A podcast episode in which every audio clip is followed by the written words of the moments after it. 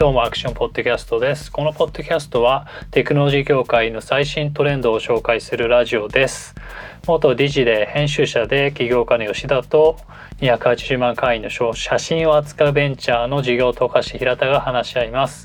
平田さん今日もよろしくお願いします。はいよろしくお願いします。はいえーと、このラジオはま毎週、えー、アクションというメディアでニュースレターを発行してるんですけども、まあ、その内容をさらにポッドキャストで深めるというような感じになってまして、はい、えーと、今回のトークは、えーまあ、そのテンセントの時価総額がフラ、えー、Facebook の時価総額を超えたと、うん。えー、世界5位に入っ、うん、5位かな？6位か5位に入りましたと、はい、いう感じですね。で質問が3つあると。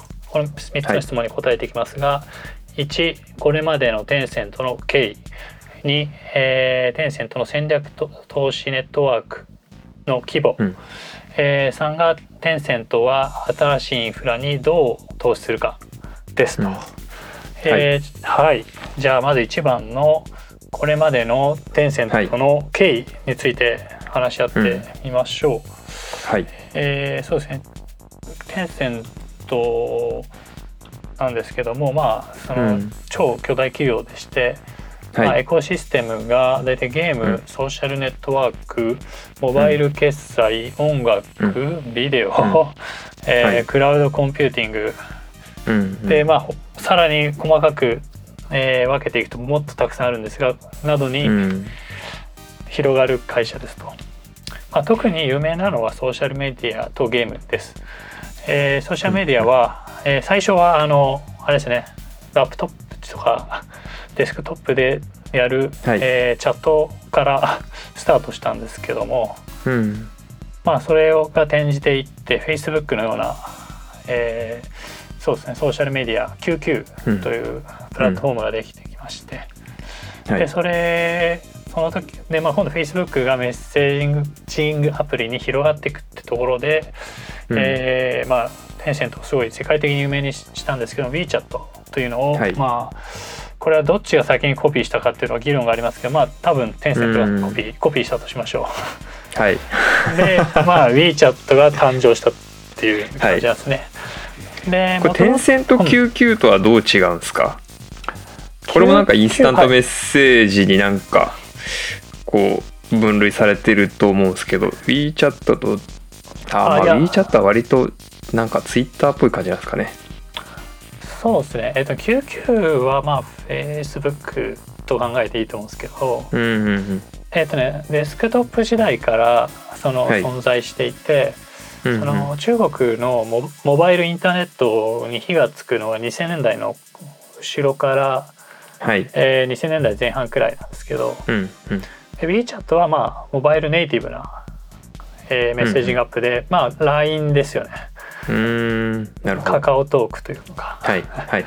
そうですね。カカオトークがまあ WeChat と Facebook を横目に見てパクろうってことで始まったんですね。うん、でカカオのあの LINE の親会社のネイバーが、はい、あこれいいな日本でパクろうってことで、うん、LINE があの、うんうん、まあやったみたいな経緯があるんですけども、はい、まあ、はいはいごめんなさい。ちょっと話がずれてしまいましたが。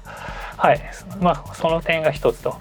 でさらにゲームですね。ゲームも、こちらがあのずっとキャッシュカウであり続けていまして、うん、まあ、今でも一番金を稼いでますけども、うん、えー、とこれもそうですね。その東アジア的なああのお金の稼ぎ方を見つけたということが有名で、はい、あの、アバターにつける装備とかうん、あのファッションとか、まあ、今だとスキンとかですか、はい。はい、ああいうので金を稼ぐのを最初に見つけたか、えー、最初に見つけた会社のうちの一つだと思うんですね、まあ、中国は、うん、あのまあ一つ革新的なものが出ると100社くらいは絶対パクるんで、はい、どこが最初なのか分かんないですけど はい。まあその2つですかね、まあ、あと、はい、えー、さらにモバイル決済 WeChatPay とか広がってきてさ、うん、えー、最近ではそうですねミニプログラムという、えー、WeChat にくっついてる、はい、まあ、WeChat 付属のウェブみたいなものがありまして、まあ、最近、えー、5年足らずで時価総額10兆円を、まあ、到達したうん。に到達した、えー、e コマースのピンドードとかは、このウィ、えーミニプログラムでの儲けが、えーまあそのネイティブを上回ってるような状態らしいですね。うん。その WeChat の中でこう、うんうん。はい、あのみんなで買おうぜっていうのをシェアしていくとそれをタップすると、えーミニプログラムに遷移していくのでもうアプリに行かないはいという感じなんですうんね。うんうん。はいまあ、こういうさまざまな、えー仕組みを作りまして特にこの、えーそうですね今言ったミニプログラムはかなり先進的で、えーインド、はい東南アジアあとまあ最近は日本 LINE をはい。ミニアプリに投入したので、うん。出してきたので、えーはい。今世界中でパクられてると。うん。いう感じですかね。うん、はい。平田さん的にはそのテンセントの印象っていうのはどんな感じですか？ゲームの会社っていうイメージが強いですね。なんか割とうん、そういうなんか文化的なちょっとこの前えっと前回のポッドキャストはいはい。と比べるとなんかこうなんだろう。アリババですね。うん。比べるとまたなんかこう、うん、中国の巨大企業だけれどもちょっとこうエンターテインメント寄りというかなんかそういう印象の方が強い感じがしますね。そうですね。はい。なんか確か自分らのことをデジタルエンターテインメントの会社と定義、まあしてますし、なんか最近、うんそのそうですえー、なんだっけな名前忘れちゃう。あ、テンセントミュージックっていう、はい。えー、まあスポスポティファイですね。うんうん。中国版みたいなのをやってるんですけども、はい。そこまあそうですね。そそこがえどこだっけな。あまあ後で触れる予定だったんですけどなんだっけ。えーとユニバーサルとかワーナーとかの株を取得したりししてますし、ーん。まあ、Spotify の株も持っていたりして。はい。はいはい。そうなんですよね。なるほど。で全部やるって感じですね。デジタルエンタメ。うん。うんうん。うん。で今コロナの影響でデジタルエンターテインメント全盛じゃないですか、そうですよね。うん。うんなんでまあ株価が追い風になってきていて、はいまあ Facebook を抜いたうんうんうんというところがあると思いますね。うんうん。うん、まああの日本企業のカウンターパートとしてもし知られていて、はい。あの任天堂がスイッチ売るのの引き受けなんていうかまあ向こうの代理店というかうんうん。そううですよね。はい、テンセントだったり。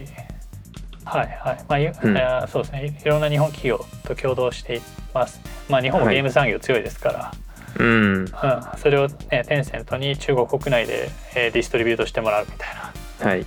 な、うん、まあその方が多分い早いでしょうね。うん。うん、なんですね、うん、まあ多分それ以外の選択肢はないでしょうね。中国は。そうですよね。なかなかなんか独自に入り込んでいくのは難しそうですよね。そうですね。競競争が激しいのもあるし多分その、うん。法律とかね、うん。まあ多分あるんだと思うんですね。あの、なんです動物の森ん、い。集まれ集まりが、はい。えー中国本土で禁止になったんですけど。あ、そうなんですか？あの 香港の人がやってて。はい。あのシー・チンピン、はい。えー主席うん。のなんてこうねちょっとなんかこう皮肉るようなうん。はあの家みたいのを作っていてなんか 人を招き入れてたんですね。い。で そそれでバンだからその多分、うんそのね仮に任天堂が中国国内にあったらうん。どんな目に遭っていたのかという、うん。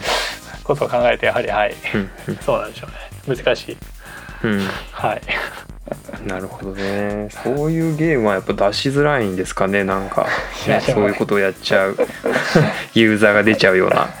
ああまあねそうそうですね、うんまあソーシャルメディアも一緒ですよねまあそうそうですよね。そうなると WeChat とかもまあなんかいろいろ言われたりすることあるのかなとかね。まあそうですねまあかなり厳し厳しい監視の目にさらされてるでしょうね、うんうんうん。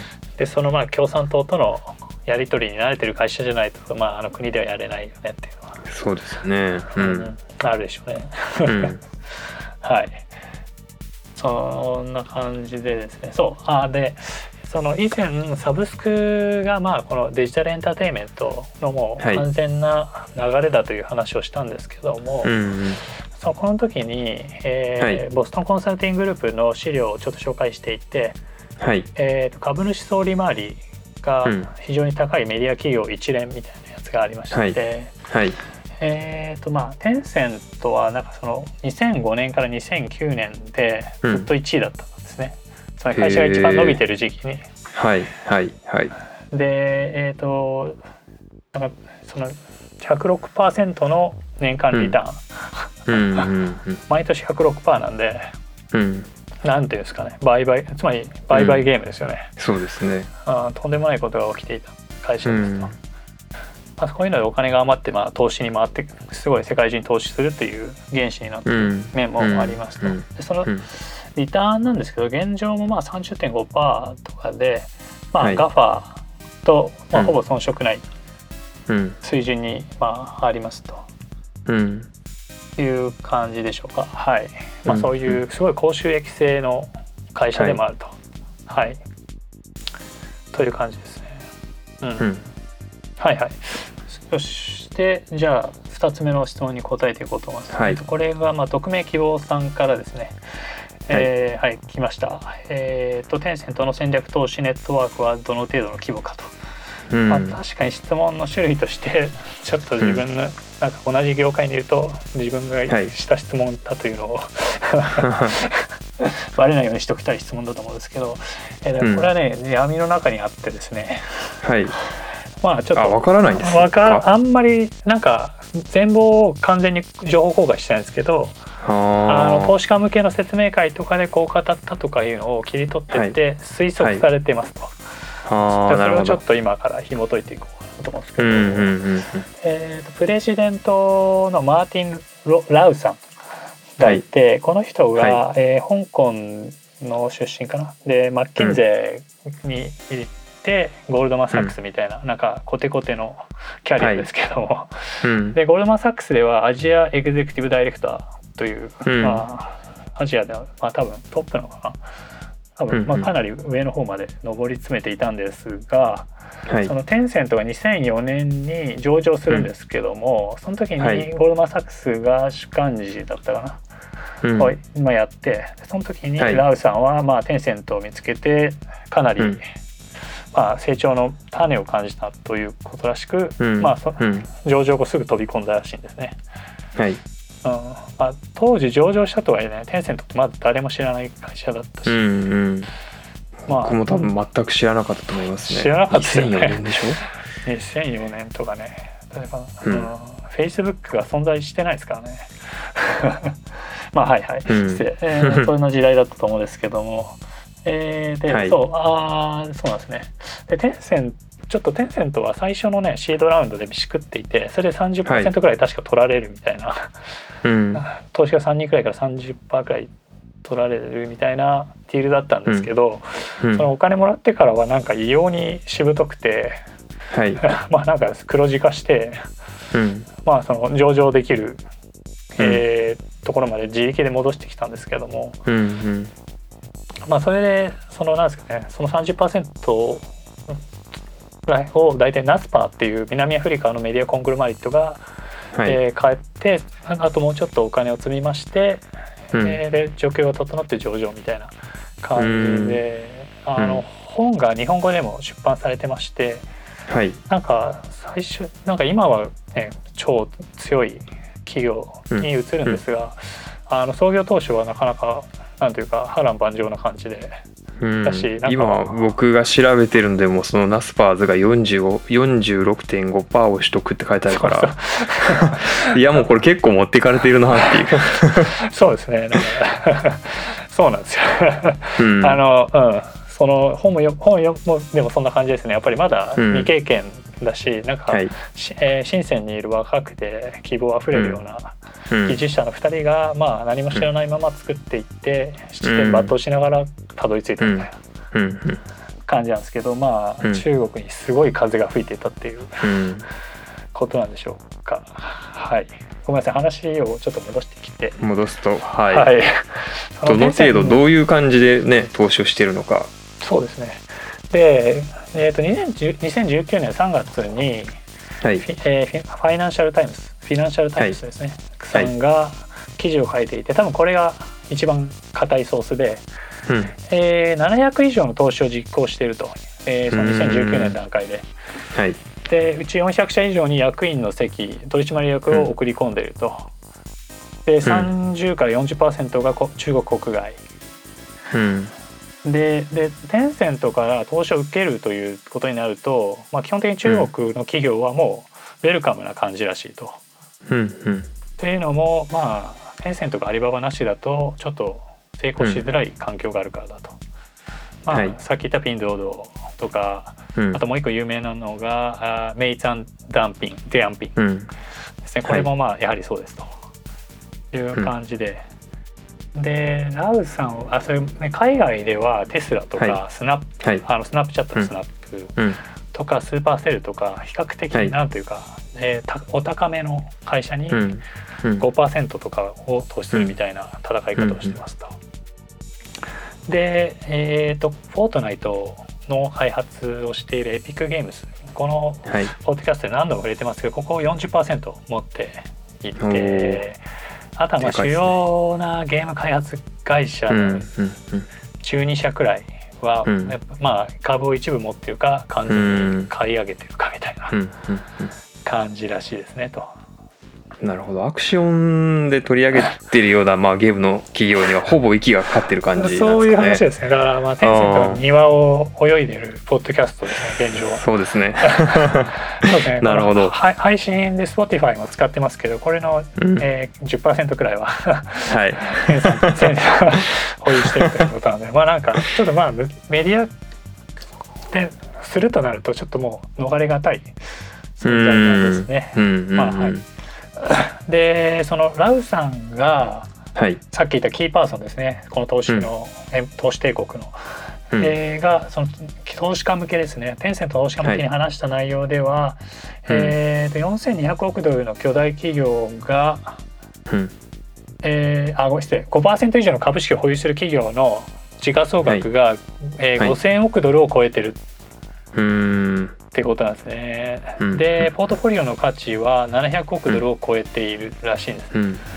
で多分これ元手が全然小さくてはい。入れた後にまあかなり膨らんでるという、うん。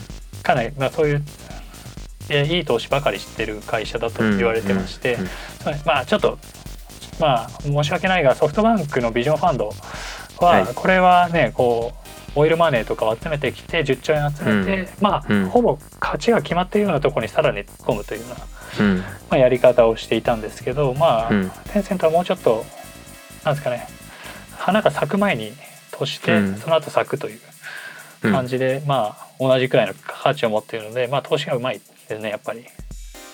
それはほとんどゲームなんですかねそのなんだろう投資先のこうジャンルっていうんですかね業種やの割合これがねゲームなんですかね。あーまあ、ゲーム多いとは思うんですけども、うん。まあ、かなりバラバラでらしい、はい。バラバラだと言われてますね。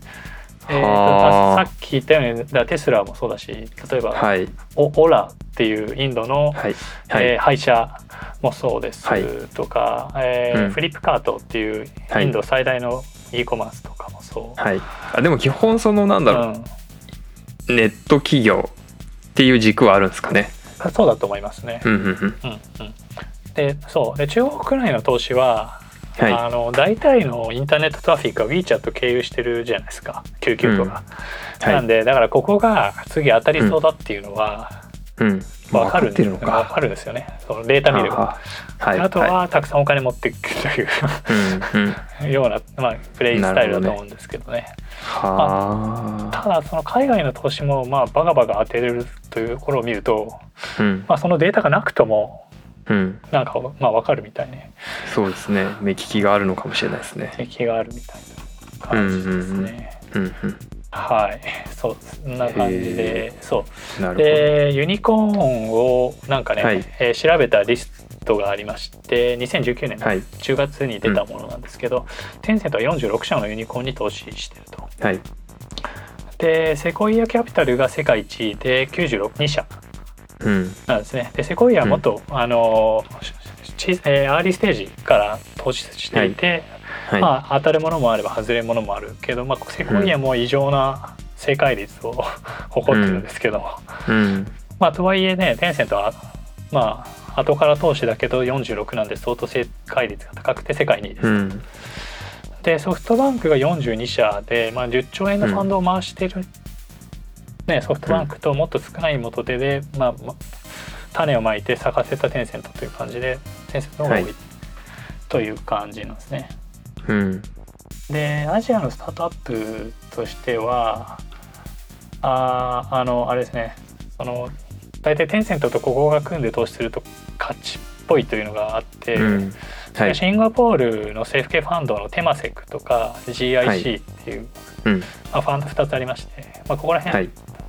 はい、テマセクあのテンセントっうん。ていう投資家が並んでると、ああはいはいはい勝ちましたねみたいなはい。感じなんですね。メイツアンダンピーも多分確かに GIC テンセントとかはい。なんですよ。うんはい、大体そうです。はい。うんなるほど。まあなんかいかにも投資が得意そうなうん。感じないですか、シンガポールも。うん。なんか、うん。一応これ政府系ファンドなんだけど、はい。あの雇うのがなんかもはい。う世界えりすぐりのファンドマネージャーみたいな人とかで、ううんんなんか年俸何十億とからしいですね。はいまあなんかいかにもですね。はい。すごいっすねそうそういう世界観ですね。うんはい。まあそうそんな感じですね。はい。うんうん。まあはいそうなんですよね。でもあんまり日本だと話は聞きます？どうですか？うーん聞かない気がするなそうですよね。なんかゲームスタジオを、まあ一二社買っ、まあ買ったっていうのははい。報道出てたんですけど、まあそんなにでっかくない会社ですね。これはもう任天堂がテンセントと組むぐらいしかなんかパッと思い浮かぶものなかったんで。うん。まあなんか日本は干渉地帯なのかもしれないですね。うん。知らないだけなのか。なんか意外といろんなとこにあるのか。あそうなんですよね。知らないだけかもしれないですね。だからなんかうん。投資する時もその子会社だったり本体だったり、うん。またはなんかそのなんかちょっとシンジケートうん。なんていうかねなんか何かを経由させて投資してたりとかもあるはい。らしくまあ補足不能なんですよね、うんうんうん。まあおそらく補まあ、足それか本当にそのの投資する先が日本にはないのか。まあそれはあるかもしれないですね。ゲームにおいて。そうですね。なんかうん。うんそうですね。テンセントはモバイルゲーム中心だと思うんですけどはい。まあでも今その吉田さんが言ってたみたいにそのうん。ネット企業であればって話だからねあってもいいんでしょうけどやっぱ日本からその海外に通用するものが出てないってことの証左なのかもしれないですね。ああああ厳しいですけど。まあでもまああの日本でもほらあのコンソール向けだったら AAA タイトル出せる、はい。最初はね、はい。カプコンとか、そうですね。えースクエアエニックス、うん。えーまあ、最近やばいコナミ とか、はい。まあ、あるんです、でうん。ですけど多分そういう会社もう古いじゃないですかなん。か、うん。そなうんでよね。です多分ちょっと多分投資そういう話にならないっていうのもあるのかもしれないですね、うん。ああはい。確かになうん。うん。はいはい。まあ我々が知らないだけかもしれない。はい。はいはいさて、えー、と最後の質問に行き,、ま、行きますねはい。えっ、とテンセントの新しいインフラへの投資はどのようなものかということですけど、おそらくそのその新しいインフラがなんだよっていうところですよね、はい。はい。何なんですかね、新しいインフラ。これがなんか4月なんかまあ今年くらいに入ってから中国政府がまあ言い始めていて、うん。あのなんかね私は一番最初のキャリアがまあインドネシア政府の取材とかだったんですけど、はい。なんか政府って面白くて一番上のレベルで超抽象的なことが決まるんですね。新しいインフラみたいな。はい。でそれがその低いレベルに落ちてくるとだんだうんん。現実性が出てくるんですけはい。ども、はい。まあ中国ね13億人の国で相当ん抽象的なものが出てきていて、うん。えー、と政府が言うには3つの側面があると。いえー、と 5G や物のインターネットなどの情報ベースのインフラうん。うん。1 5G、IoT。うん。はい、まあそうですね。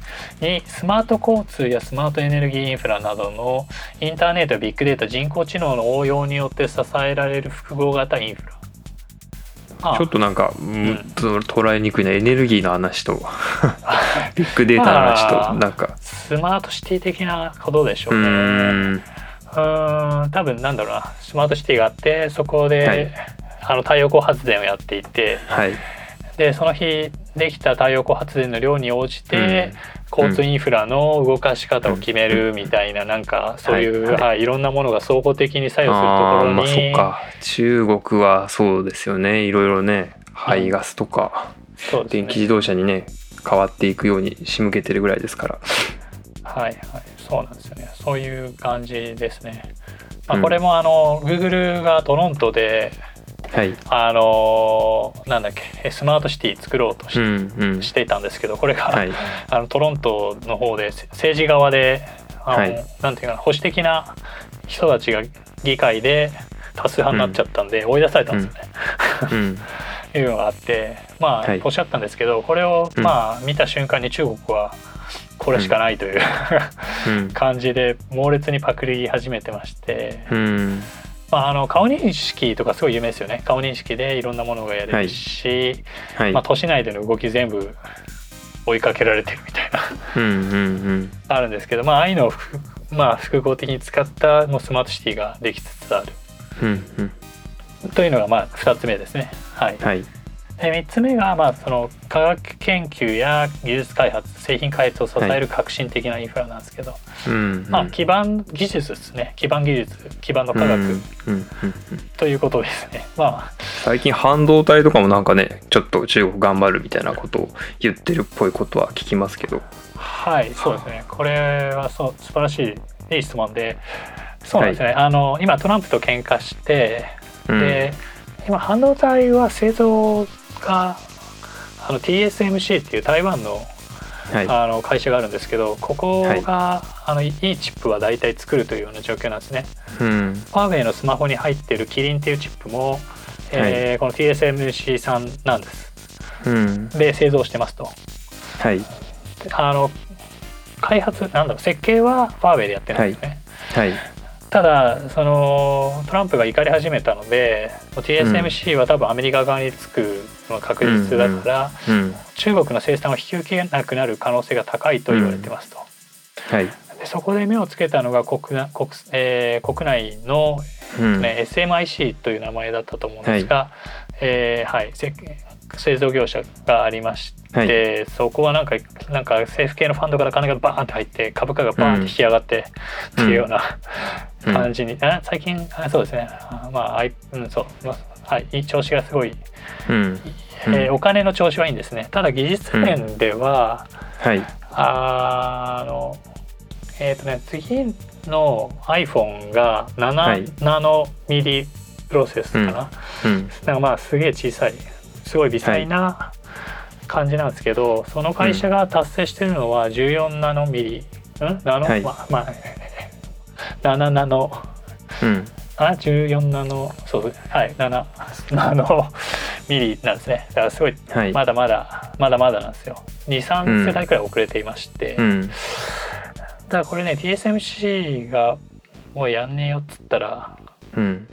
まあまあ中国はあの止まっちゃう気がしますねなんかでもそこは頑張って追いついてくるのかなっていう感じはなんとなく僕はしてるんですけどね。まあなんか渦中その日本もなかなかそこの半導体に関してこう優れた技術を持ってたりするじゃないですか。うんなのでそこまですぐに追いつかれたら困るなっていう気持ちもあってうんすぐには追いつかないけどなんとか追いついてくるのかなみたいなイメージを僕は持ってますね。あーいや私もそうですけどでもおそらくねでもねこれは10年とか7年くらいラグが多分生じるんじゃないかなとう。んうんなんかそのプロセス微細化が進むにつれて、どんどん脱落してるんですよ、半導体業界、うーん TSMC だけになっていくみたいな。今 TSMC、はい。サムスンインテルくらいなのかな、そのうん一番微細なチップを作れるのが。はい。でそれまではいろいろいたんですよ。で全員振り落とされてね、日本とかはね、90年代くらいに振り落とされてますけど、うーん。うん、そうメモリ、うんはい、メモリのメモリってあるじゃないですか。はい。あれでまあその日本はまあ世界一になって、うん。でインテルのシェアも全部食い尽くしてはい。でインテルがまあにすごいちょっと厳しい状況になっていくんですけどインテルはそういうマイクロプロセッサーっていう、はいまあ、今あるちっちゃいチップを作る方向にはい。シフトしていって、うん。日本はそこのシフトが遅れていったし、うん。うん、なんかまあそこのテクノロジーの開発がまあなんかうまくいかなかったんですね。うんうん。うん、でまあなんか台湾台湾の人の方がね得意なんですよね。うん。あの NVIDIA の創業者もほんの中国で生まれて台湾で育ってアメリカに渡ってみたいな経緯だし、うんその今インテルをねテイクオーバーしそうな会社が出てきていて AMD って言うんですけど、うん。そこの社長もやっぱ台湾人で。はい。で今言った TSMC ほぼ独占に近くなってきてる会社も、まあ、台湾、うん。うん、で僕台湾旅行行くと台湾技術大学だったかな。なんかそこら辺行くとやっぱりそういう匂いを感じますよ。なんかここの半導体では我々は負けないみたいうんな、はいはいなるほどね。旅行に行って感じれるぐらいすっていうのはすごいですね。もう国を挙げての産業って感じなんですかね。そうですね。なんか、ううん。んはい、普通になんか街にそういう半導体のオブジェみたいなのがはいはい。あって、まあ、普通はな,、うん。ありないじゃないですか。うん。とか その大学の前が秋葉原風になってですね、あのふ昔の秋葉原みたいな感じで。はいあのなんかちっちゃいそのなんうん。かチップとかそういう電子機器売ってる店がこう、はい。ごらごちゃごちゃごちゃごちゃって並んうでるみたいなん。はい。風になってはいいて、なんかそういう感じなんですよ。うんいい感じ。うん。はい、ごめんなさい。話がずれてましたけど、そう戻ですね。して。戻して。まあそういった、まあそう3つの側面がありましたと。で、えー、と5月に李克強だかなあっていうかな、はい。首相が、うん首相ですね。うん。えーとまあ、負債を発行してこのインフラ投資を強めるっていうことを発表したと。はい。でまあこれはまあやはり貿易戦争が燃えてることもすごい多分背景にあるんですけど、でそれから数日後にテンセントが、えーと約7兆円をこのし新しいインフラに投資すると宣言したと。はい。でアリババも、えー、大体に 2, 兆円くらいまで込むみたいな話が言ってるんですね。うん。でまあ特にでその後にテンセントはあの AI の開発のホワイトペーパーを出しまして、まああのそうなんですよね。えー、とおそらく AI のうん。あの技術開発に関してはアメリカはまあまあ先んじているんですけど多分はい。中国が猛追してるのは間違いないんですね。うん。なんかそのその AI 関連の論文とか見るとなんか中華系がね、かなりやはりうん。の中華系、うん。まあ、中国人で多分アメリカで勉強してるとか、アメリカの教うん。准教授に収まってみたいな人がうん。大体名前に収まっていて、はい。でトランプがねビザを出さないとか言い始めてるじゃないですうか、ん。うん。こういう人が中国帰り始めたらうんまあ大変なんですよ。そうですね。いやもうだって人口の数が違うじゃないですか。あその時点でやっぱりねうん。量っていう意味で 勝てないですよね。そうですね、はい。うん。選抜の仕方がえぐいと思うんで。うん。うん、おっしゃる通りですね。あのカイフ・リーという、えーともともと Google チャイナの社長だったんですけど、その後転じて、今はベンチャーキャピタルの、えーはい。キャピタリストをやっている、うんまあ、有名な投資家がいるんですけどこの人が言うには、その中国はその物事のじ実現能力っていう点で、はい。まあ、AI でうん。アメリカを引き離していると。うん。研究開発はアメリカに負けてるがうん。で それはなぜかっていうとその舞台を使えるからだと。なんかそのうん。あのトップトップクラスの大学がめちゃくちゃあってそこから一流の、まあ、AI 人材が毎年なんかすごい単位でうん何千万、何千人っていうレベルで出てくるらしいんですね。うん。でそれをそのままガツッと まああのアサインすればするという、はい。ある意味人海戦術みたいな形で、うん。まあ、物事を実現してきているので、はい。まあ、そこがアメリカに対する優位性だという話だったうん。ん。ですね。であとはそのそのまあ AI の学習にはデータが必要なんですけどもはい。そのデータを整えるために何ていうかその、うん。すごい単純作業を繰り返す人間が必要なんですけども、うんうんうん。これもはいあのめちゃくちゃたくさんいるのでね。はい。だからあの顔認識とかでピピってやってに認識しましたて、うん。中国の AI すげえみたいな話になってるんですけど、はい。あれを学習するたためにはなんかそういう画像がね何万枚何百万枚必要なんですけどそれをこう、はい。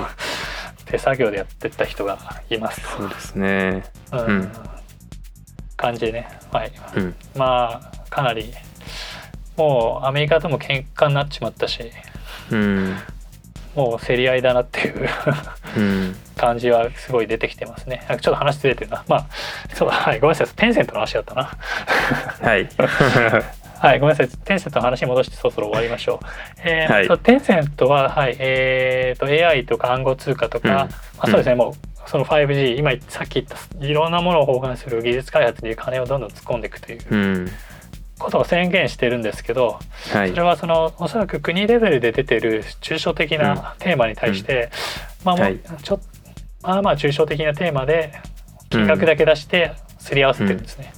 うん。で今後多分状況を見てはい。まあ7兆円って言ったけどちょっとそんなとしなかったかもなっていうのも多分全然あると思うんですが、まああのさ先に述べたように、えーかなり、えーきお金の状況がいい会社なので、うん。まあそういうお金はありますと。うん。はい。でまあ株価も上がってるから調達の手法もかなりあるでしょうと。うんうん。まあでもそのインフラにと絡めたゲームなんですかねテンセントの場合は。あいやでもそこら辺はなんかねいろいろ別会社があってはい。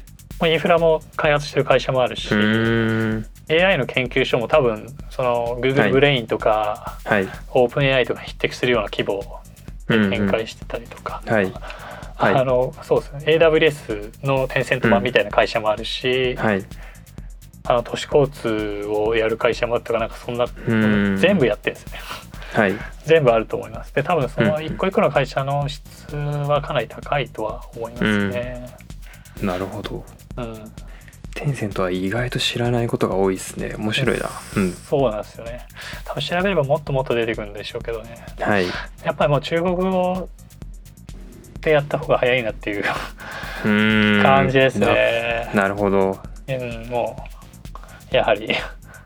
そこはなかなか難しいですね、でも 我々欧米人よりアドバンテージあるじゃないですか。漢字を見るあそうですね。はい。なんとなく雰囲気はわかりますよね。やるべきとこなんですよねここは。もう英語なんかよりもやるべきとこなんですよね。はい。そのなんですかリターンがでかいですよね、はい。うん、欧米人がなんだかわからんとか言ってる中でこっちはわかる。うん。うんうんうん。ので、うん、確かにまあそうですね。まあ私と平田さんはこれから中国語もちょっと勉強して かもしれないみたいな。まあ、はい。あの勉強してるかもしれない。Google 翻訳に頼ってるかもしれない。はい。はい。